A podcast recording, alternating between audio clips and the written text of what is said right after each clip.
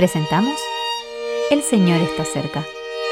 Meditaciones Bíblicas Diarias. Meditación para el día 26 de julio del 2023. Para esto fuisteis llamados, porque también Cristo padeció por nosotros, dejándonos ejemplo para que sigáis sus pisadas.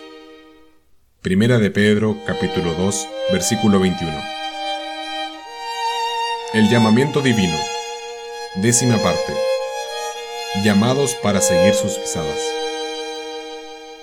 Pedro habló y escribió extensamente sobre los sufrimientos de Cristo, mostrando que él sufrió de dos maneras diferentes. 1. Durante su vida.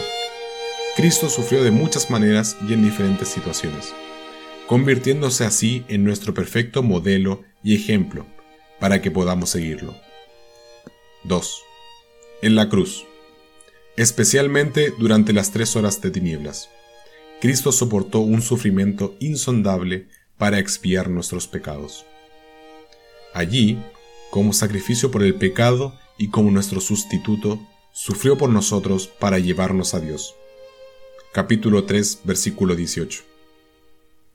Los objetivos y resultados de su obra demuestran que Cristo es único pues nosotros nunca podríamos haberle seguido en este camino. Siempre le estaremos agradecidos por su obra consumada, adorándole a Él y a nuestro Dios y Padre por la eternidad.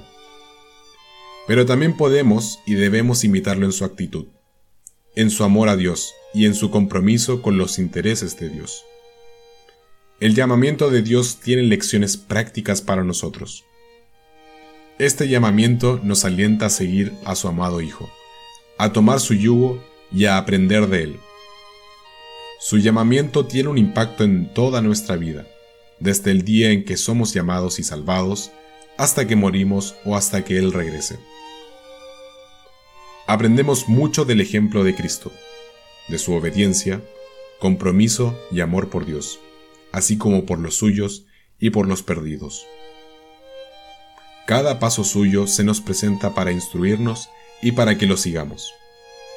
Además, también aprendemos mucho acerca de este llamamiento cuando consideramos los ejemplos de Abraham, los patriarcas, Moisés y los profetas.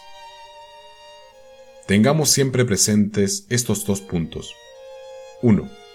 El maravilloso ejemplo de nuestro Señor Jesús, el cual nos alienta a seguir sus pisadas.